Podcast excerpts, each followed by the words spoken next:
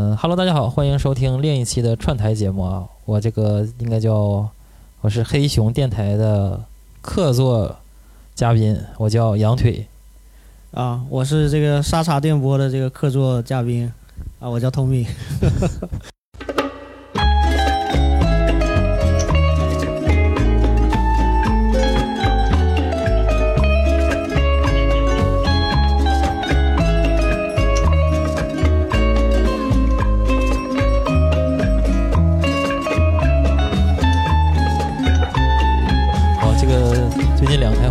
多啊，这个嗯我们从名字上就能感觉到这个沙茶。我老婆说，就是说这个既然叫沙茶了，这个实际上跟油漆一点关系都没有，嗯，直观感觉好像是。对对对，可能以为是一个那个饮食类的节目，就是聊吃的。聊吃的啊，我们开始是想做的，但一期没做出来。哦，那我那边还行，我那边有做过几期吃聊的，吃吃的那期，它那个收听量还挺高的。很高的，嗯，可以尝试以以后。尝试一下啊。对对对对对就给别人种种草。嗯那个今天也很荣幸啊，我们这个请来了通米主播，同时呢，应该是黑熊也很荣幸请来我，是吧？太客气了，太客气了，这我这主动蹭过来，不用请，我自己当自己过来了。啊。这个反正我们也是这个属于一九年一月份的时候嘛，准备多录几期，然后想到了一个比较好的主题啊，就是关于不是不是，你等一下啊，是不是直接啥主题有点早？是二零二零年，不是一九年。啊，对，现在是二零二零年一月份。呃，对，二零二零年嗯一月份，然后我们要总结一下是一九年这一年吧，做一个这种，呃，我们看新闻也好，个人的也好，一个胡乱的总结节目。嗯，年终盘点，因为一个台的那个能量太小了，可能两个台合在一块盘点算了。对，这节目能多一些，内，容内容会复杂一些。嗯那么我们就主要是方向可能分两趴吧，第一趴也就是说个人的一个总结的一个方向，第二趴就是关于我们看到的和感知到的一些呃公司类的一个总结，或者是一个更危言耸听耸听一点的，就是所谓的这种倒闭榜也好，或者是这种啊、这种跑路跑路榜啊，可以嗯闲聊一下。对，想测想试试看这个内容有没有人愿意听啊？对，然后可能涉及到二零二零年会有新的一些方向吧。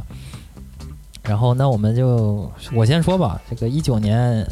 这个一九年，我觉得这个透明问我的时候，一九年你总结啥？我说就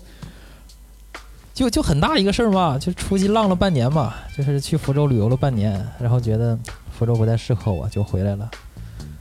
就、呃，那你我觉得还好啊，问题不是很严重。这个就当花半年时间思考三十岁之后要干什么。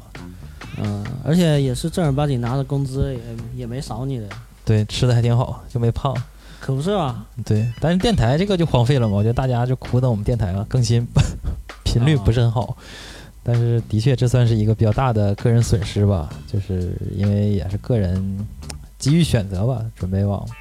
在福州那边看一看，了解一下，但是发现可能福州和厦门比起来，可能还更适应于厦门的生活吧，就是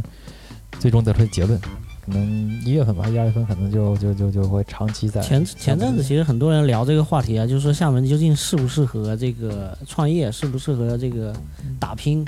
我其实嗯倾向于福州更适合打拼吧，相对来讲。但你可能是你的行业相关的是吧？是这样的，就看怎么个界定打拼这个事情啊。福州整体的一个氛围和背景啊，就是我可能跟那个政府层面接触比较多啊，我感觉到就是因为它既有市一级的管辖的部门，同时也有省一级的对管辖啊。部门，同时省一级部门还特别多，就能想象不到，就是任何一个连调查大队都有，还是省属还是国家属的分的那个队，啊、然后还有更夸张的什么武警什么这些都有省省一级，就属于能对接北对接到北京那些部门。哦，还要对接到北京，那就是三级部门，就是你跑一个事儿，你得你得跑市里，跑省里，呃，可以这么说，但是我觉得也有可能对创业者比较好的是，你可以利用这些管辖的间歇来给自己安插一个三不管的一个空档，就是啊你市、是省、国家，它它管下来之后呢，你说，哎，我省那边备案了，然后省查你的时候，你说市备案了，市查你的时候，你说省备案了。然后嗯就这个就是类似这种这种区间应该也是能存在的，因为特别特别夸张，就是我那次去那个叫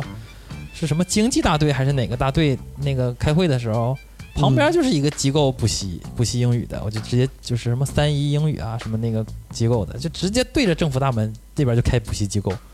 嗯然后嗯的确是可能不是私立的，但是的确给人的感觉就是说，你离政府都特别近，直接服务这些，呃，属于呃一代一代传承下来的人吧。因为政府和其他的就是福州那边很多都是有代际传承的一些事业的那个那个嗯公司或者家家族吧。嗯那么这样的话，一个直接的类似你要提供服务的话，可能这些老的有传承的这些人，他们消费习惯是固定的，所以呢，很多东西是他上一辈就接受这一代服务，然后你的下一辈肯定也认可这个服务。嗯就举例来说，比如说我了解比较多的，像这个英语培训行业，就一共就两家，那两家都开了快十多年了。是一个是那个约克英语，一个是那个韦纳或者韦恩教育，哦，然后他们就一直在开，而且口碑说得过去，然后老足够老牌儿，然后认可度呢也就就那样，然后就所以这种连锁机构这两个机构算是本地做的比较好的，就相当于一直给这些老的人服务。嗯而且我觉得这东西有一个那个马太效应嘛，就是你当嗯。你是做到龙头老大了之后，包括呃消费者是从年龄层上往下去代际的传传传承嘛。对对对那，还有就是这个消费层面的这个消费者会扩散出去，没错，这个人群扩散了之后，大家都认，认你这个呃哎认这个牌子对，就就嗯进来了。所以有的时候适不适合创业，可能我觉得，呃，你要从这种服务型行业的话，这种呃需要积淀的服务型行业吧，可能会稍微欠一些火候，因为很多我去的很多机构都特别破，给我吓坏了。除了这种连锁的头部的，可能他们因为装修整体会很好，嗯，但是其他的像那种机构，我下去都都都都吓坏了。省呃，应该叫省属政府对面有一个楼，是一个那个写字楼嘛，嗯然后写字楼一个八楼有一个英语培训，一进去之后特别破呀，给我吓坏了。我说这也有人去？他说你不要小看我们，我们这个英语英语培训非常厉害。我说厉害到什么程度？就基本上小学英语就可以 get get 到高中这种程度，KET、PET 全能拿到非常高的分数，就剑桥、少儿什么都非常高。你家孩子还不是想来就能来？万一万一这个班如果没跟上进度，那我们只能给你转班，继再学一次。嗯就是冥冥中就老师就给你提示说，哎呀，这啥都不懂，这这直接送过来就行了，你孩子行不行还不一定呢，就有这种感觉。嗯。然后再加上福州那边整体的感觉是，呃，从另一个方面说吧，它挺适合培训的一个好处是什么呢？就是因为福州它私立校比较多。啊，主要它人口基数大啊，对，人口基数大是一方面，同时嗯更更畸形的是，比厦门更畸形的是，它初中是私立校厉害，换句话说就是，呃，你还不是公立校，这私立比公立好，是对，是私立比公立好。一个直接后果是？那我没注意到这这个一个直接后果就是很多家长要小升初的时候都要挤私立校，而私立校考试又是一个很玄学的一个东西，嗯，那么直接造成了小学的补课就家长也不知道要补什么，就能补的全补了，就是勾枪剑戟、斧钺钩叉，什么带钩儿带刺儿带带挠的嗯都补上了。嗯，然后补完之后，就为了一个成绩、证书什么的，在私立校面试的时候，在笔试的时候能有个加分。哦，然后要这个，所以就非常厉害的地方，我就直接问一些那种针对小学培课培训的那些机构，他们就说：“哎呀，你就不来我们这儿也没事儿，你终究是要选一个的，只是去我家还是去其他家问题，没有不补的。福州就是这样。嗯，然后那么就给可能给这个创业的也是另一个一种机会，就是说这家不行了之后，可能会选别的家。那么你要做一个新的品牌的话，可能机会还有。嗯嗯然后再一个就是它这个食品和就是说，呃，餐饮这块的确我感觉可能我不好跟厦门怎么比啊，就是觉得夜宵可能稍微还是少一点，外卖夜宵还多一些。我看那个美团的嗯报告的时候写的，可能你要做餐饮的话，在福州还是有一些机会的，就是针对这种外卖或者这这些方面的机会。但是我觉得福州欠缺的和厦门不能比的是一个文创这块比较少。嗯，可能有自己电台啊，但是也有一些文文艺的一些地方和场景，但是可能真没有厦门这么密集。这可能是它的首先一一点就是以人口基数，包括人均那个咖啡店的那个 是那个占占有率来说啊，那那个肯定是不如厦门啊，这个对整个福建都挑不出对手，应该说整个南部 应该可能都不太挑得出对手。呃，厦门人就是人少咖啡店多，这是是吧？这个老厦门人喝茶啊，新厦门人喝喝咖啡啡啊，都是分得清清楚楚的啊，嗯。安排的明明白白的，是吧？嗯那但是反正这一块，所以也也是因为这个原因吧。我觉得，因为毕竟也是想想往这方面未来往这方面做做一做走一走的话，还是先来先在厦门这边，就是就是发展吧。还是这个打算之后觉得还是厦门会稍微好一些，对于这种文艺啦、文创这方面的友好度和这个丰富程度吧。哎，你知道我原来我原来有在，我原来也是在福州工作过。嗯就我在来厦门之前，我就在福州工作。啊，就第一份工作在福州呗，是呃也不算第一份，但是嗯是我回福建之后的，第一份对，差不多，对对。对然后在那边做了两年左右吧，然后就那时候那时候是，我觉得那个时候呃，不像近几年的福州，就是那几年它的福州的那个状态就是。真的符合市面上市民对他的评价，就是脏乱差，嗯就是满大街的那个干净，就是路面都没办法做到干净。对对对啊、然后非常惨，然后那时候还没修地铁呢，就已经乱糟糟的，整个修地铁更惨，对对对？后那后来就是对，呃，前两天看一个新闻，那个大洋百货好像好像关门了，就是福州的两百对，那是非常悠悠久历史的那个那个，当时就是这几个百货非常牛，呃非常牛逼的时代啊啊对对对，东北嘛，我当时就在东北的楼上上班。哦。啊，就在新街口，就在新街口最房哦那那那边真的。很密集啊，公司什么各种行业都非常密集。对，那个时候我就能看出一个雏形，就是呃消费力非常旺盛，我觉得哎对，那现在所谓的福州叫新零售之都嘛，你像那个永辉是在在那个地方诞生的，然后嗯普普也在那个地方诞生的，对，对。然后北方过来的盒马和这个京东的那个生鲜进来都得嗯。京京京东在那边有吗？京东好像有吧好？像有是吧？我没注意过，因为京东那个它体系不太一样不是听说福州是兵家必争之地嘛？就是啊。只要是是做这个新零售和那个生鲜快送的，都都有啊，都得去那边打一架看看。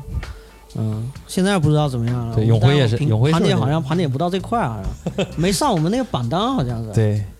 这河马快不行了嘛？就他们他 他们是不好也不坏，是这个意思好像。嗯，是，嗯，行，所以反正今年比较遗憾，就是说没那什么吧，反正算是一段一段一段选择吧，就不是很后悔，但是的确是有有一些觉得，就是说今年值得盘点进去的吧。嗯，相对来讲，厦门确实这个文艺气质还是更显著一点啊，对对，肉眼可见的文艺气质。虽然有的人可能会觉得这是在装嘛，有的人他可能在咖啡厅在装，或者在那个小清新的一些店里面在装，但是那是也是肉眼可见的 那那种啊啊，你人可能先有可见的，还有一些是不可见的吧，有些是这个对。呃，夜夜店也好，那个 real live 就是属于那个 live house 也好，这个、嗯这些音乐的现场场了，还有这个书店也好，这些都比较有特色吧，就都比较有特色。哎，还有一点，我觉得，呃，我一直没有关注到福州那边有没有播客这个有有个叫玩兔电台的，啊，叫什么玩兔玩兔？对，嗯，挺老的，挺老。的。呃，我一直没找到他们，不好意思，停更很久了，我没找到他们。最早 Podcast 里边有推荐过他们，哦福州的几个几个呃，就是福州几个人聚在一起，类似这种福州人吗？听不太出来，可能人在福州，我只能这么说，不知道是不哦是土那跟你差不多，跟你差啊，跟咱们差不多。因为福州人的那个口音是非常能够能够听出有辨识别度度的啊嗯听着嗯我还挺期待的。要有福州有一个电台的话，嗯，有有有，但那个我找了半年没找到他们，对不起，嗯，可能是我们那个通讯方式有点不不太正确。你看，你看我们厦门就已经好几个电台了，是吧？对，嗯这个我黑黑水不也在厦门吗？嗯。做了期节目，做 那好吧，那李叔也也在厦门做了期节目。开了个会啊，剪了一期节目啊。对，那个声音我们保证他是在厦门出的。嗯那透明主播，透明主播也嗯，紧接着来聊一聊，看看二零一九年。那，你直接就说这个主要是事业上面的东西，然后我也就也也也先跟着你吧，就是也说一下事业上面啊。呃，去年一年，去年一年事业上，我觉得就是惨不忍睹的一年，基本上。你知道今年有一个汉字的一个年度评选，今年嗯，最大的那个字叫难嘛，难是吗？难，嗯。嗯，然后我就觉得确实挺难的，嗯，然后呢，我觉得回顾一下去年一整年做的太多的东西，我觉得是那种呃无效的，就你可能你是跑到一个地方去，你你你可能真找不到自己的那种，你可能发现不是那么回事，但是我是奔着奔着那么回事去的，哦，嗯每一次的跟别人的。呃，谈话也好，或者沟通交涉也好，呃，我觉得都是奔着一个好的一个出发点去的。然后最后，我觉得就是百分之八十的时间，回顾了一下，百分之八十的时间都是在陪人聊天。我发现，就就化疗呗。啊、对。然后我今就前阵子我碰见一个人，然后有点敲打我的这个意思啊。嗯然后我就他其实提出来我一个问题，就是，呃，他说我可能执行力不太强，在这个社会上混的比较皮了，就是老不在企业里面待着，你知道吗？就是自从自主创业之后，成为一个自由职业者之后，啊、没有那么，呃，没有什么事情是非得要怎么怎么样那种，就是也去可能也算是比较佛吧，比较佛，或者说是在事业上比较追求自己内心的感受，然后有时候把自己的把自己的感受放得太大，那个有时候跟别人谈事情的时候觉得，哎，对方不尊重我，然后呢，我可能可能就很难谈下去。嗯然后我回顾了一下，呃，去年一年拉黑的微信好友，可能有七八个。呃，当然不是全部是因为这个生意上的那个矛盾啊，只是因为说，有的是因为理念上的问题啊，有的是因为当下，呃，自己就觉得把自己看得太重，自己感受看太重，啊，有些有些人发表了一些这个言论，政治言论了，那可能哦我的政治观点跟他不一样，然后我就想说，懂呃，就我就干脆就就还是不要吧，道不同不相为谋那种感觉。但实际上他是我客户，哦然后呢，我还呃更神奇的一件事情是拉黑了我第一期呃节目的嘉宾。我觉得这个已经是已经是已经到了一个人神共愤的一个 一个一个我我还没听第一期节目，可以去听一听。对对对对对，我觉得呃，一个聊服装的一个一期节目，然后也是因为政治上表达一些东西，我是觉得我因为我当时觉得没必要啊、特别的表现的那个那么亢奋，我我不像你们这么亢奋，然后我就选择就割裂，然后就这样，所以整个一年除了这样的割裂，还有除了一些呃无效的沟通。所以造成整个一年的经济状况也很差，反正，接单的这种有一单没一单的，甚至有接单的，就像前面，呃，其中一个拉黑的对象是我已经接了他的订单，也就是说我要去替他做服务，然后呢，服务的过程中呢，我提交了各种东西，呃，有有 H 五，有这个公众号的一些文章啊，整个就是新媒体运营的一些东西，然后交过去之后嘛，反正就是沟通沟通不畅，就是我觉得我自认为自己的审美还是在一定的标准上的，然后呢，偏偏对方不要不要这种，他可能更想要那个简单粗暴一点。然后我就认为说，你如果要简单粗暴，你就不用找我，你可以找叶大师，啊，那叶大师啊，那可还行，那那钱能掏吗？那不得十几二十万了吗？对？我说可以找嗯高定吧，叶大师吗？啊，有有可能有听众不知道叶大师是是是哪位，就是经常做这个电梯杀手，做这个广告，呃，不是做这个火车的时候能看到那个广告啊，戴个帽子，戴个帽子，一个一个一个叶，从来没露过正脸的。对，一个广告界福建省广告界的一个一个大咖，嗯。然后呢，我的反正事业上的总结就是这样。然后我是希望，哎，你刚才你没说希望啊，说了啊，啊，希望回来啊，我希望比较比较呃短。对我，我希望就是新的一年，我就是，呃，不要把自己看得太重，嗯，呃，别人该说什么说什么啊，不要不要不要动不动就那个表达自己的那个，呃，强烈的观点，然后呢，减少一些无效的沟通、无效的社交，是嗯，包括谈了好几个项目，其实最后都没一个成的，啊、确实可以值得反思这个执行力的问题啊。这是不是也是因为整体这个经济环境，就是对他们判断有影响？就我一直在今天之前，我一直都把这个话当做一个借口的。嗯，当然，我是觉得，我如果自我总结的话，我就没必要了。这个东西，你所有人其实就算，比如说有一句话是说，那个股票好不好炒？呃，是牛市好炒还是那个熊市好炒？就是有的人在熊市他也能赚到钱，就看你是会不会炒。所以那个，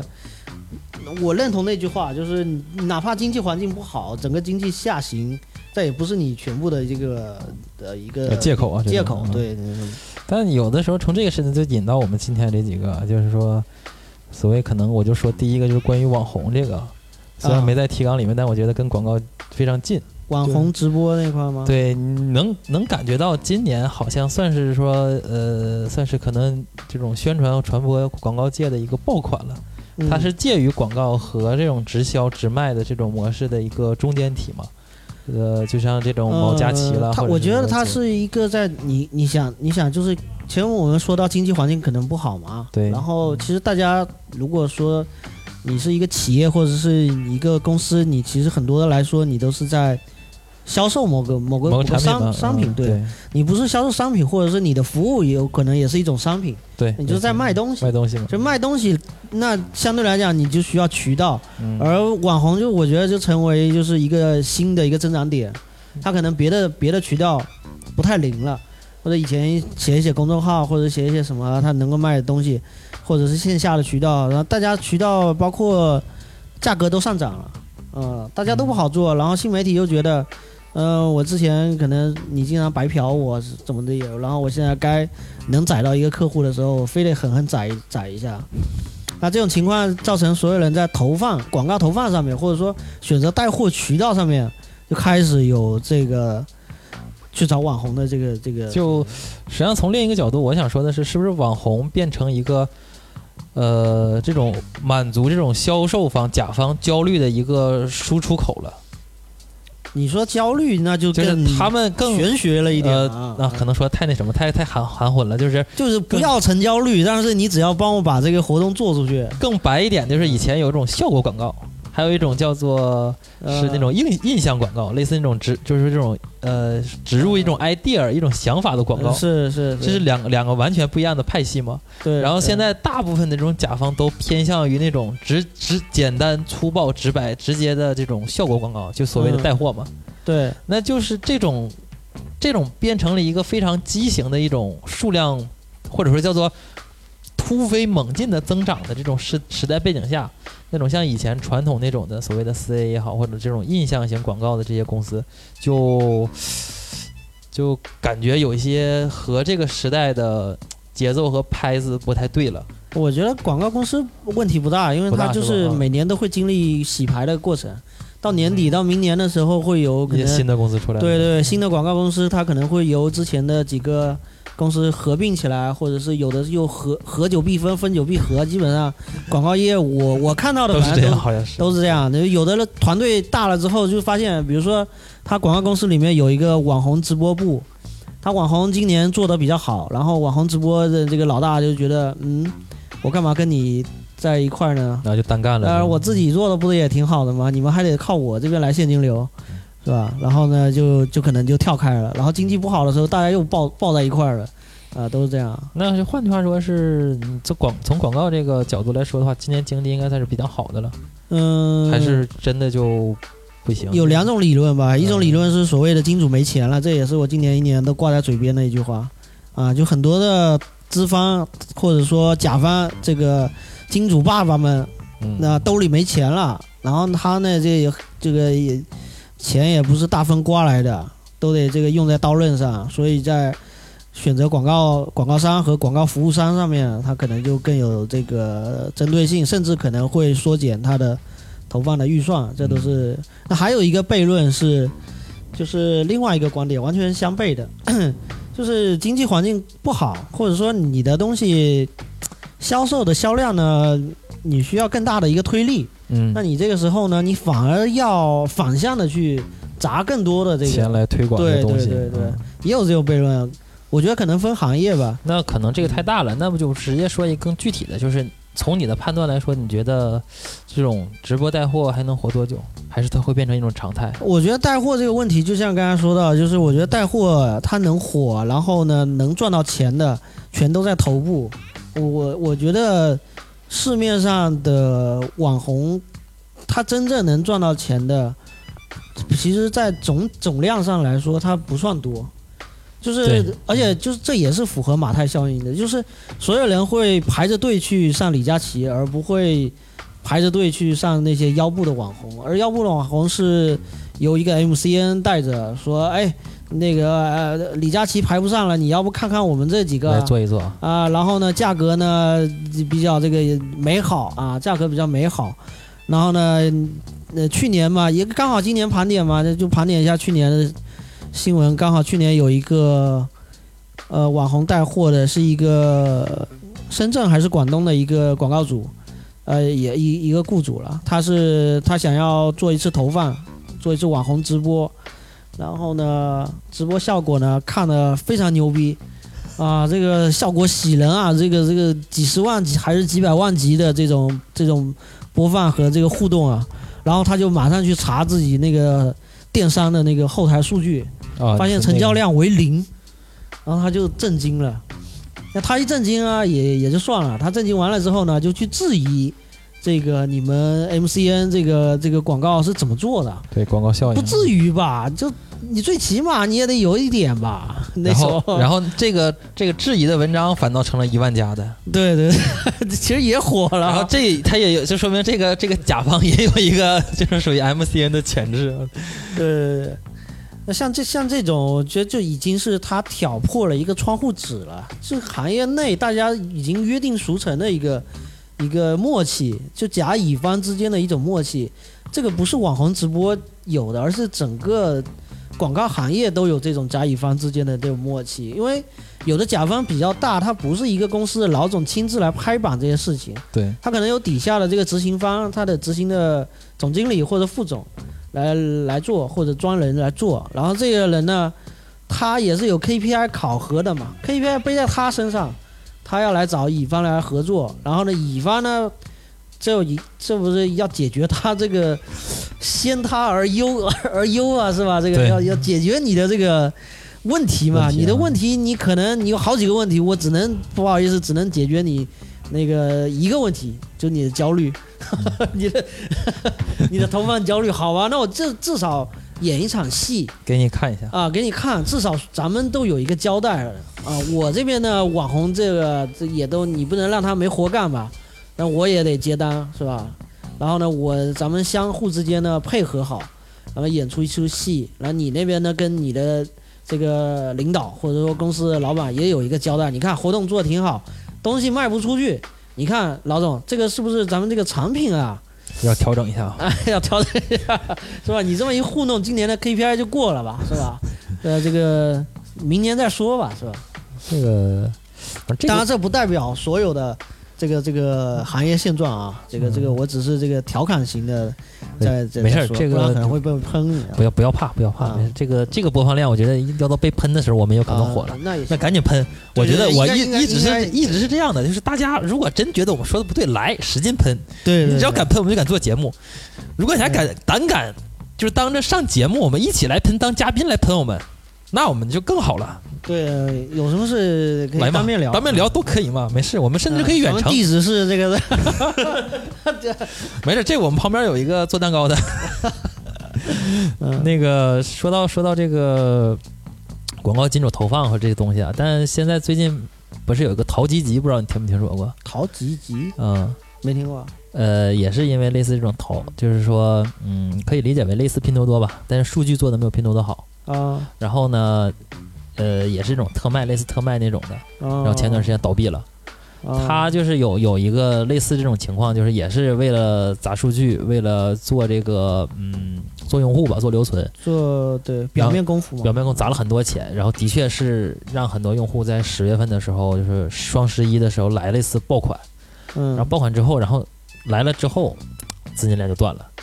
本本来资金链就不行，然后那个他就找阿里，阿里就说要给他投，但投他觉得数据不好，说那你再再再再再做做数据，然后一下把投机级就做到了，好像是 App Store 上那个排到前十几的一个，就是这种这个热门应用，然后嗯明眼人一看就知道它是有那种就是数据造假或者类似那种做做上去的数据，冲量的冲量那种的，然后就是冲上去了，量非常量量还不错了，然后最后也没投，就是几个嗯。投资方也没投，算体量比较大的，然后就倒了。嗯，然后这个就可能引申到一个更那什么的问题，可能我也想跟这个托米聊一下，就是是不是现在这种投放的随着投放选择、投放渠道的增多了之后，这个甲方们更更崩溃了。啊，你是说他选择太多是吗？呃，可能这只是一一方面吧，它倒有多方面原因了，就是这个有资金链、供应链，或者是整个产品设计逻辑那你说很多了。到它是一个的，它是一个 app，然后它对一个它是个 app 平台，它是个平台，啊就是跟平台，就跟淘宝一样，你就可以理解为它是想做一个第二个拼多多。呃，然后他应该也是拿那个他想报大客单客单价比较低的那种那种，嗯，很多种产品了，它就是嗯跟拼多多一样，就是这种啥都卖，嗯，然后商家把产品挂在那儿，然后他利用账期来来让自己的那个资金链和整个的扩展模式就是过大嘛。但是他因为就是压着这个客户的钱和压着这货款，然后他再扩张，但扩张过猛，就广告嗯投多了，然后把那个别人的钱都给花了，花了之后完了倒了，然后别人就追债去了。我我觉得如首先有两点，一点是你说的，如果是他是在那个前进的道路上走到一个，呃呃，非得搏一把的这个这个情况，而且他如果不搏一把的话，这个市场是没有他的占有空间的，所以他做出了他的选择，然后呢，可能那个接力棒没有给到，然后他付出了他的代价，我觉得这个是一个呃很良性的一个，或者说它是一个很正常的一个呃创业的一个结局吧。很多我觉得他创业企业，他他可能有的他就是不是，他不属于说自己的失误那种。呃，啊、就不是自己。哎，我换句话说，你可能说他头发比较大或者是怎么样，但是呃，我也不我也不太清楚他是不是究竟的这个实情怎么样了，就是就是是是，瞎聊啊，瞎聊啊，他反正这个东西就是核心点，我想说的就是说，这可能就是我们引入的第一个，就是说一个关于这个哦，而且还有一点就是，嗯他是这个所谓的好聚好散，还是说这个老板跑路，这是两个结局来给他盖棺定论的这个这个方式。这个基本上你就不能说他跑路了，就是磨钱了嘛，然后啊欠着供应商钱嘛，然后肯定就是就公司解散了，对，公司就清算呗，破产清算呗啊，因为是有限责任，反正我就就欠，反正我不知该道公司多少资产变卖完，变卖完之后剩多少钱就完事儿了。但我我不知道这个借款这种的，借款这种是不是还会再无限追责下去啊？我不太清楚啊，法就是人啊法人，找法人了就，嗯那可能这几个亿就得跟着他走了。嗯如，果是找法人的话，你说对，因为我就为什么提这个呢？因为我就觉得，比如说像像罗永浩这样的，虽然你是欠着一屁股债，但是呢，你也发了公告说你一定要还上啊。对，罗永浩那发了公告，一定要把钱还上。然后呢，虽然呃大家都知道这个罗永浩的为人啊，基本上作为一个锤粉啊，是非常认可啊，所有的这个行为举止都是一个一个。靠得住的一个形象了，但也不排除说这个人真会干点什么那个事情啊那真的真要还不上了，真的跑了或者移民了，像很多人呃传闻的那样，就是大家都觉得你你你扯这东西就是一个公关，你是一个一个发了一个公告就想把这个事情给给了了，这这真的还是要看你究竟做什么。你要有一天跑了，大家都忘了这事儿。但是呢，我是觉得他可能还是不至于啊。所以像他这种，就跟你刚才说这个，呃，某一家这个这个这个 跟这个拼多多类似的这个这个平台，还有其他的这个这个暴雷，以这个资金盘、资本盘为主的这个各种暴雷的项目的这些这些高管和 CEO，这个就形成了这个天壤之别。呃，那个这样的，我们最终罗永浩的贡献是做一行毁灭一行，这行业不见了是吧？对，太硬核了，你知道吗？这才是硬核创业者，对，就真的是把我叫什么来着？走别人的路让，别人无路可走。你盘点一下，是这样吗？基本上可以这么理解。嗯。我作为一个就是这个看过很多这个，我也算是一个比较喜欢罗永浩的人。然后不是，那他做手机，手机也没了。因他而变得对呀、就不可能再有第二个罗永浩了，就是呃、不会再有锤子手机，也不是不会再有锤子手机，是我的意思是不锤子手机之后，就嗯。后边那些厂家基本全死了，嗯，就只到 OPPO、vivo、魅族吧，只到魅族、哦你的，意思是说没有新的品牌，不可能有新的品牌了，敢于敢于去像他这样再去搞了。对，因为嗯，电子烟也是嘛，呃就没有新的品牌再敢去挑战了。如果老罗不说自己要做电子烟，这电子烟没准还能活到年底。他一做，加速死亡。就是同行的灾难是吧？对，基本上吧。你看老罗去做哪个？最近那个沙文那个，有点像那个以前世界杯那个是贝利啊，就是那个足球的那个呃，巴西的那个元老贝利，贝利说那个那个队，嗯，我挺看好的，嗯然后那队就一定死啊，这叫这叫毒奶嘛，这个游戏圈叫毒奶。啊。然后就反正最近做做这个，哎，但是他最新的那个项目，呃，你觉得也会把那个行给做死吗？？对呀、就微商微商界肯定都死了就要。但是我从它发布到现在，其实没有什么动静啊。对呀、就我不知道具体的应用和那个，呃，这个不好说嘛。但是从我了解到的信息，我觉得它确实是个黑科技，这没有没跑。而且呢，还有就是我家里有人是在这个，他是理工科的，那他们也是学化学的，然后他们在那个一个呃不能透露姓名的一个国家队的一个企业里面上班。这个企业对于我们现在国内的液晶屏市场和这个显示屏的触摸屏的市场是有在厦门呢？呃在福清哦，那就不知道了啊。是一个巨大贡献作用的一个一个企业。就他们从他们传出来的说法是，呃，就是罗永浩这次找到这个鲨鱼皮和鲨鱼皮背后的那个那个研研制的那个博士，这嗯都是货真价实的，那确实是化学界里面一是个有有名有号的人。啊。对，那这个这个东西怎么说呢？它快过了那个叫什么来着？专利保护期了，是吧？一共就三十年，你算一下还剩几年？就以后就可以就大家都用是吧？就可能他又造福人类了嘛？哦，那不是干一行爱一行嘛？对，对对对，嗯。挺好的，反正就很期待嘛，这个挺好的一方向，没事儿慢慢做。哎，我不确定他是在做老罗英语的时候有赚到钱吧？没有应该，没有赚到钱。英语都是一年赔，呃，第二年保本儿，第三年才能赚。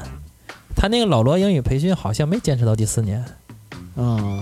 我我我以为他可能至少会家里面有点积蓄。他刚然后就呃，对对，因为我去过老罗也培训嘛，嗯嗯，去干嘛？学习啊，上课呀、啊？呃，不是，是被上课是吗？没有，就是上课嘛，就是啊，你是老罗的那个员工啊？不是啊啊，被上课，被上课，学员，哦学员，学员，学员，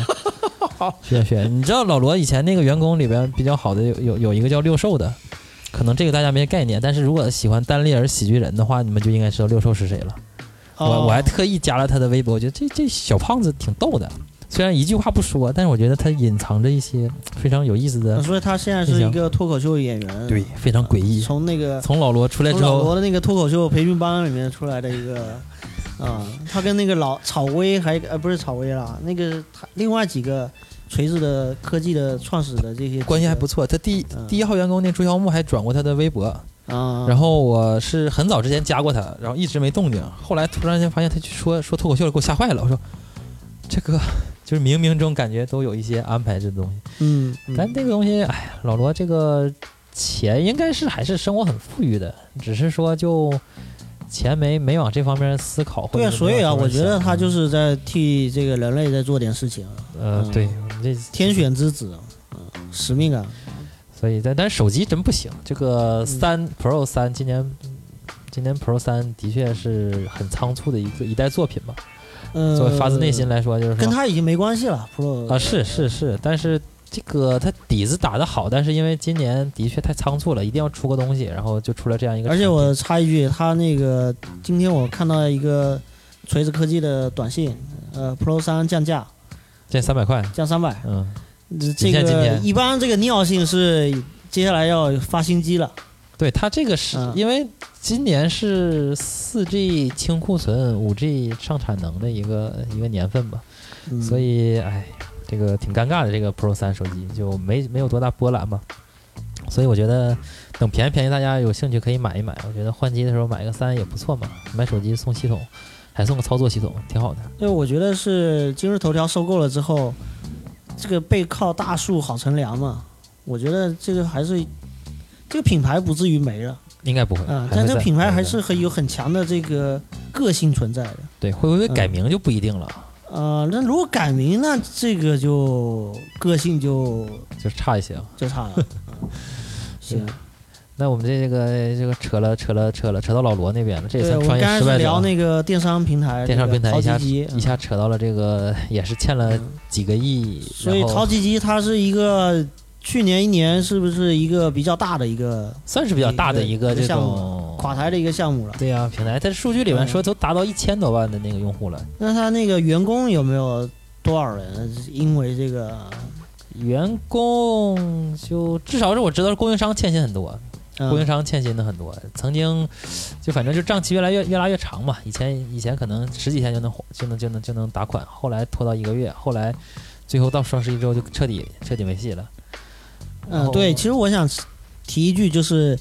呃，应该是一八年看一九年，一九年一八年的时候，呃，拼多多是不是刚出来？没没没，挺早吧？我我有点不太确定了，因为更早就是。在其实时间节点就在拼多多出来之前，嗯，所有的电商做电商的人都认为这个行业已经是三分天下了，就是基本上不会再有什么新的新的入局者。然后呢，出现了拼多多之后，就所有人打脸，就是你觉得电商就已经没什么可做了吗？他告诉你说，我卖那个假冒伪劣产品，我能我能我能市值都可以超过京东，我觉得是超过京东了吧？有超过，超过对有反正他俩很焦灼吧，焦灼吧。可能对最近查一下，看是谁高谁低，有超过有超过。虽然虽然它的尴尬点在于说，有的有的商品如果同样它有卖，然后呢，京东也有卖，或者是淘宝也有卖，大家会倾向于另外那个平台，因为会觉得你这个之前的实际上是你的负面的包袱嘛。你一直以来所积累的那个负面的包袱，你是九点九包邮包邮的那个苹果手机啊什么的，就是你一直以来积累的这些东西，呃，对你会产产生一个负面的一个持续的影响嘛。那所以你就把这个项目砍掉，但是呢，有人接盘了，把这九块九的移到他平台了，然后接着卖，哎，对对对对，是这个意思，然后他就起来了。对，就是那句话叫做这个，呃，呃，叫什么？裂缝，呃，阳光，阳光，呃，不是什么来着？什么什么之间总有裂缝，万物之间，万物之中总有裂缝。那个是阳光照进来的地方，哦，所以那个那句话当年就是用来形容那个呃，拼多多这样，就是你觉得这个行业，呃，我这个叫什么？就是一点缝隙都没没留，实际上还是机会啊，都有机会。但可能留给后来的平台级应用就会越来越少了吧？可能二零二零年或二零一年不太会出现这种大的平台级的应用出现了，这个比较难了。而且而且这种这这么大的玩法都是资本资本行资本层面的玩法啊，它不是一个一个小团队创业，然后说那个我做一个 app 出来，然后怎么怎么怎么样，都已经不是这样了，这肯定已经过了那个时代了。嗯，对，嗯，时代不同了。不，最近就是说那个那，就是再一个引引引入那个熊猫，应该有有有知道吧？呃，熊猫我知道，但是我比较不太懂，所以这个你可以多算是今年那什么的，就今年年初的时候比较大的一个事件吧。这个事件我就整体上就是去年一年两位上了这个失信人名单的，一个王思聪，一个罗罗永永浩。是吧？就是名人嘛，然后上了实践名人，。我们刚好盘点一下这两位名人。这个熊猫可说的挺多了，而且相关资料做的也也也介绍的也挺多，但是核心的还是一个挺呃怎么说呢，挺挺戏剧性的一个问题，就是说熊猫直播最后引入的是那谁的投资，是那个三六零的，三六零，对对对，就是做杀杀毒那个。嗯，而最早的时候呢，这个周鸿祎的，对对，周鸿祎。很早的时候是，呃，周鸿祎跟那个王思聪提说，我觉得可以做一个直播的东西，嗯然后呢，想他俩合伙做。后来王思聪就没有太跟那个周鸿祎那边去弄，也就纠缠了一下之后，最后决定自己搞，因为技术各方面的有影响力，能做起来。做起来之后呢，他随着有有一些节点吧，就是说一个核心节点就是他当时去挖其他的那个主播嘛，嗯然后这里边很多今年实信欠的钱里边有有一大部分就是补偿费没有那什么没有到位的，有一部分钱是这个部分的钱，广告费、补偿费。补偿费，就是我被你挖过来之后，我要给另一个平台补偿钱嘛，哦，是这个费，呃，这个嗯。费用有有一部分可能是有有一部分在有有什么的谈论的时候算的时候，可能有这么要不怎么能有几几十亿那个钱呢？嗯。然后这个这一块，当时他挖主播，然后让自己平台影响力大起来，的确很厉害。但是出了一个问题在哪儿呢？就是说熊猫这块，它在后来就是说也是因为这种，因为就像平台一样嘛，类似这种斗鱼这种问题，他那个有很多主播到期了或者跳槽了之后，别人在挖他这种，所以造成这种人员流失也非常大，然后影响力在下滑。他就想到了做类似那种就是呃综艺类的内容，做了一个非常出名的一个，就是类似一个美女类的一个综艺类的一个节目，很出名。当时就是什么什么女神女神选秀还是什么，晚综啊，说是对有点类似那种综艺，有点网络综艺。但是他发现那种没有牌照，然后被叫停了就，刚一火点儿，然后就被摁死了，做了才才叫停了，才才发现没牌照，呃先裸裸奔是吧？可以这么理解。这个也是非常硬核的。然后一部分这个因素之后呢，后来他就是有一个，就是后来他又成立了一个，就是利用他这个这方面影响力，他做了一个娱乐公司嘛，就香蕉娱乐嘛，也是他旗下的那个。嗯娱乐类公司。再往后发展呢，就是越往后发展呢，发现就是前面那些头部的那些公司，就是像虎牙和斗鱼，他们和那个后面的公司这个差距拉得越来越大，同时这个现金流这压力也越来越大。然后他又引入了这个三六零的那个，就是周鸿祎那边又找周鸿祎了，周鸿祎最后投钱了，嗯，投到投到那个熊猫这上面来了。那投完钱之后那，投的钱没没救得了他是呃，投完钱之后呢，那个红衣那边就是想入主全面入主接管熊猫。哦，那等于是收购啊。对，就是他们管理层彻底要换血嘛，嗯，然后那个时候王思聪有点意见，不想不想这样换，就想放弃这个。然后他就是想找其他投资来引入其他投资来保持住自己的这种控制权和和这种就是整个这个公司的这个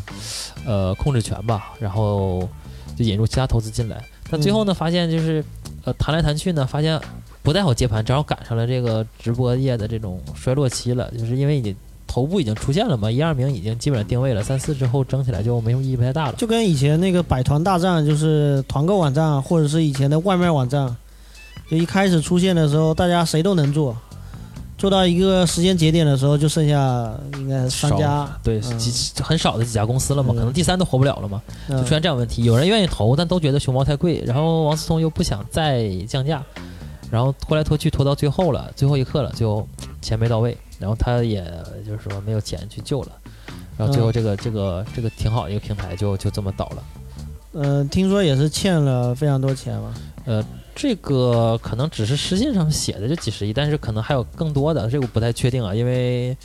这个究竟他能欠了多少钱，这个可能数据上更更难更难查一些，但大体上整个这个流程就类似这样的一个一个顺序吧。而且他其实，呃，包括他的父亲还有万达，好像这几年也都比较低调啊，呃，非常低，是被迫低调，或者是一种主动的选择吧，嗯。这个然后他整这个事情后面，呃，万达没有做任何的支持嘛，或者说也没什么太这个东西上去就上去了，我觉得对他们来说影响不是特别大。嗯对，就是怎么说呢？他最后终极到现在二零二零年这个节点的时候，他也说了，这些钱是是是要是要还上的嘛。嗯，然后呢，因为他其他的一些投资不是公司，他跟罗永浩一样，就也发了个无限对呀、也发了个声明也是说，反正我肯定钱都是会还的啊，肯定要还上的。啊，这个肯定会还这个事你相信我情为什么老是被大家揪着？因为之前有个贾跃亭，你知道吗？贾跃亭对呀、他也贾跃说亭也说了嘛，前就是那句话，就对呀是钱我都是会还的还上的对呀在那个那叫什么来着？下周回国，贾跃亭是吧？啊、对，啊，下周我就回国了啊，那马上那个 这一下周，下到二零二零年，了，对呀、下周嘛，没说嗯哪个下周嘛，这个很好，就是说这种叫什么呢？叫轮回嘛，嗯一直在下周。然后电竞我真的是不了解，但是我另外一个朋友他上了那个，呃，我们老家那边的一个一档播客，然后我听他在那边聊那个电竞的话，他是说，呃，王思聪对于整个电竞行业是有很大的一个促进作用的。不呃不不他把对，那个不仅仅是他这个公司做的事情，而是他对于整个行业上，就他把一个偏呃怎么说呢？小众的，对没有商业化的，偏小众吧。嗯当时也就是他当时投之前，实际上很多的那个就参加电竞的人都生活状态都不是很好嘛，嗯都真的是为了信仰，为了一些这七七八八的东西，有自己的嗯追求才去认认真真打游戏打比赛，但生活状况不是太好。他他一去了之后就把哎他，收购了。那不是那以前在他来之前，为什么大家是不是就需要去打比赛这件事情？为什么大家不能把自己练好？就是你该去打就去打呀？呃，就是这个状态是练好，只是他们练的环境和这种规划性教练什么之类的服务做的不行吧？哦就是业余到职业这个这个转变，对，就是来做这个属于呃不是那种集训形式，你就可以在自己网吧里边咔咔直接干，然后嗯打得好有天赋异禀的直接就上去了。嗯因为很多时候都属于不是在主流视野之内的嘛。随着这个这个这个老板来了之后呢，他最主要是拉了一圈这样的有钱的朋友都进来了，就是你玩我也玩，嗯，就就就通过一种资本的手段来让这个团队变得专业化。啊，就迅速的刺激这个人群，对啊，你对们跟着我干，马上就咱们这吃吃吃吃香的喝辣的，哎，可以，以这么理解。然后瞬间他们这个整个的这个呃战队里边的这个薪金水平也提高了很多。嗯就，工资也上去了，然后这样的话就整个造成了就是大家看到了这种可以就是有能够奔头了，能够嗯能能收到能够回来钱了，而不是单纯的靠信仰去做了。嗯然后这样的让整个这个电竞的生态的队员就先多了，队员多了之后，比赛打的精彩，打精彩之后有又通过他自己的这些平台的推手吧，嗯，让一些退役的运运动员也有了一个非常好的出路。就是你你嗯退役了之后，你去打个别的别的上别的平台里打个比赛，也呃不行比赛了就打一个直播，啊，上上镜啊，然后跟那个足球这个或者说跟体育的这个退役是一样的，就是电竞不是现在也把。就很多体育公司，它现在把那个电竞也算在它那公司的一个范围内了。哎，对啊，战略里面了，就它也是一种竞技啊，就一样的。啊本质上他也是有人看了，现在越来越多玩游戏那批人看的人越来越多了，啊关注度一起来之后，就有有这种关注度，就有生意了，有生意了之后，整个这个循环起来之后，嗯只是王思聪站在了这个引爆点上，然后做了一个挺关键的一个角色，没有他之后，可能别人还会做。啊，就也也觉得就是一个天命天选之人或者怎么样，小运气好了怎么样，就是或者他有远见吧，就是怎么说呢，这是很玄学的东西。能上这个失信名单的都是天选之子，你知道吗？对，愿意折腾嘛，就有理想嘛。所以就是我们后边不论再说，或者可能结束的时候，就跟大家说一句，就因为最近年底了嘛，劝大家一句话：如果你有笔钱，你千万不要有梦想，你就你就消停的到处丢是吧？呃丢都不会丢那么多。你你想啊，你要丢个十几个亿，你挺辛苦啊。啊，你这个，然后不是有十几个亿的人都听我们节目是吧？呃，对嘛，假装有十几个亿嘛。保不齐。对，我们做个忠告嘛，就真的别折腾了，就吃香的喝辣的去吧。消停的吃香喝辣的，嗯那钱还能在。你要真的去创业了，基本上就就是条不归路嘛。嗯，年年有这种这种呃过来人说的类似的话。有嗯我好像前几年我也你有听过，过？对吧？有钱好好揣兜里头，别 别乱乱搞啊啊，是这个说法。实在想理财，买个基金，嗯扔那儿扔着，扔个十年二十年，出来之后发现那基金翻倍了，嗯这，还可以。然后最后最后说一个那什么，说一个那个英语培训的，不知道熟不熟？英语培训就是我说韦博英语，可能这个没太关注。厦门好像有韦博哈。有有有，啊，就是 logo 还没撕呢。他整个就就倒闭了嘛，对对对，啊然后好像还也是跑路的那种倒闭。就实际上，因为我们算了一下嘛，嗯，它就是属于属于类似借旧呃借新还旧那种模式，一直在循环。嗯他就用呃学员预存进来的钱来嗯扩张自己的生意或者店面，嗯然后这样的，然后再有新的人来了之后，他再扩充，再扩充。啊嗯，当他扩充到一定程度之后，发现学员逐渐在减少，学员逐渐在减少，然后那那个整个运营费用直线在飙升的时候，可可能这老板自己真的没钱了。就是这个市场的在萎缩嘛一个萎缩会对他造成一个巨大的影响，对对对因为有一个美联英语最近不也去美国上市吗？也没上成功。嗯美联在厦门做的也很猛，可能大家都会碰到被拉过什么打电话之类的。嗯，上次我也去他们公司去那个打做卧底去去做过面试，是真的嗯挺那啥的，感觉也是挺急迫的。就是缺人缺的也挺厉害，大家实在找不工作可以去那看一看。但是呢，挺好的一个消息啊。跟那个前前员工聊过之后，发现他有一个核心问题是啥呢？就是说现在成人英语不好做了，为什么呢？嗯，就是引入到我们下一趴的节目了。因为这些年轻人都去哪里了呢？那去哪里？都去 B 站学英语了。去 B 站学英语？对。哦，那他还可以听播客啊。这个行，我们有两个英语比较正的 介绍这个，我们还可以单独 开一档学习类节目，开一档节目介绍那个英文英文类的播客，英文世界的播客节目啊。对，这个不错。嗯。然后那个，所以就很多年轻人他们都用这种在线的方式，成本低嘛，嗯，然后去学嘛，就是因为韦博和美联都偏成人向一些嘛。嗯，然后学费都一两万那种的，而且还有很多的 app，比如说呃，微微博。对我，我看一个朋友，我在那个朋友在用那个百词斩，就是当时的学英语那个 app 很多，对，那个很就有各种各样的 app，包括那个口音类的、那个跟读的和那个叫流利说吧，啊，对对对，那那好像也上市了，流利说啊，对，那你是这些都会。抢占这些市场，对，抢占都会都常识这个这个市场嘛，一定你你首页就难嘛，啊，创业容易，首页难，嗯，就反正这个可能英语这块现在结论是已经不是一个好生意了，嗯，我不确定，但是它还还会有起来。另一个说的对，像你说的似的，就不确定因素在哪儿呢？就是有这家倒了，还有十几万家又起来了。就今年有个数据写的是有一万多一万两千家那个培训机构倒闭嘛，就二零二零一九年，然后呢，同时呢，未来二零二零年还会有一万两千家在崛起，就总是这样一波来一波走，一波来一波走。对，我觉得它完全可能冲两个方向去走，一个方向是越来越多人会觉得以未来的生活不太这个东西不是很重要，嗯。然后也会有一群人认为这个东西还是很重要，重要到我要把它作为我的第二语言嘛。然后我可能用它还要做很多很多的事情，因为可能要跟美国打贸易战嘛。你这总得把那个语言学好了再去跟人家打嘛。撕逼你吵架你也得那个吧，是吧？那有一种情况就是所谓的国际贸易啊，这个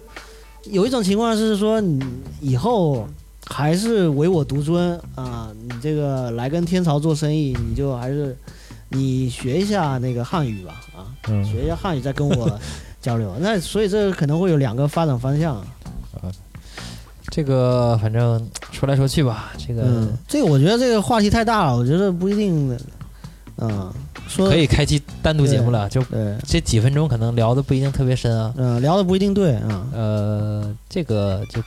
没有没有没有那啥了，就错就错了。你这个还是刚才那句话，要错了赶紧来，错了就我们就可以面基啊，也可以录节目啊。嗯，这个我们继续关注，没事，你们也可以靠那什么把我们那什么啊。那今天我们就哎对哎，你说，我再插一句啊，那个今年我发现一个很有特点的一个事情啊，就像你刚前面提到那个英语培训，成人的成人市场在萎缩，然后呢？K 十二的市场在升级，对呀，就大家在变化嘛，嗯，而且不仅仅是英语培训，我今年遇到了特别有意思的地方，就在于我，我不是今年一年我都干纯聊天的事情嘛？我跟各行各业的这个老板都在聊，然后所有的行业他们想到的事情，都想到了这个 K 十二。就是是不是以前非教育行业的也开始要准备要做这个行业？对对对，因为他要想的是，我要从娃娃抓起，我先给你植入一个 idea，等你到了长大的时候，这个成年市场不就是我的了吗？我得先开始培养。这这这些人你可以使劲跟他聊，我觉得是你的潜在客户，他们肯定你聊嗨了，他肯定愿意做广告。嗯，因为我觉得他们聊播客也可以。因为那个我那次问过。问过一个经常做这块的一个一个一个一个哥们儿吧，他也是我去参加一些展时候认识的。这哥们儿挺逗的，也北方人，河北的。聊了聊聊，我说我要做幼儿的方向。他说你为啥做幼儿啊？他说从小从娃娃抓起。然后那人笑了一下，说兄弟，我就告诉你吧，羊毛顶多也就薅个两三年，你想薅个十二年，那不可能啊，兄弟。理解吗？理解吗？那当然是，当然是。然后可是你有新的羊毛，你又源 源源不断的是吧？那个我我再再嗯插一句，就是说我的个人判断是，二零二零年或者二零二一年之后，这个早教又会倒一波。嗯明年我们在做盘点的时候，早教又会是一个倒倒，就是嗯比较受伤的一个一个方向吧。是行，但那你这个这句这个话先先立着了，就是对未来先立一个 flag 啊啊！对，明年我们再看一下那。我这边也这个呃自自自自卖自夸一下啊，就是我那个在黑熊 FM 里面有一期聊那个蒙特梭利，然后呢是一个莆田学院的一个老教师了。然后呢，他不是他基本上是非商业性的在呃，在做这个，在做这个事情。然后我觉得他是真的非常用心的去做蒙特梭利的这个理念的一个传输，而不是市场上很多就是呃为了打这个虎皮，把我这个学费给抬高一点，然后呢可以去打这个市场，而不是那种功利的做法。所以我觉得我这种人也是存在的，而且这种人对是更好的一种一种存在吧。嗯，对对世界这个怎么说呢？对，能帮助到一些真正帮助到一些人吧，对而不是对对对靠这种商业的一种营销来包装的。所以，呃，中国人就是呃，作为一个中国消费者，最难的一件事情就是，所有东西你都得有自己的判断，就你得火眼金睛的。你说这哦，太难了。对太难了，太难了。你在做任何一件事情，你都得判断一下，哎，这家是认真做的啊，有诚意做的啊，还还是是真的就是赚一票就还是，准备薅薅一点？薅点羊毛就走的。嗯哎，尤其是充会员卡的啊，嗯，对健身啦什么的，我 健身也倒了挺多。健身倒了非常多，嗯嗯，都是那种，而且有的他就是他，我上次有一期节目，我跟那个台湾那边的聊到这个话题，就说有的他根本不是这个行业里面的人，他就是揣着一笔钱过来准备打劫的，就是跨行打劫，我就是玩资本盘，然后我知道你这个行业有这种玩法，我来进开三个月就跑，开三啊，个月就跑。对对对对，哎，我觉得你这方式挺好啊。对，嗯、你是一个不错的赚快钱的方式，我就作为一个可能是个那叫什么矿老大，或者家里反正家里有矿的，哎，不一定有矿，有矿来干这个干嘛啊？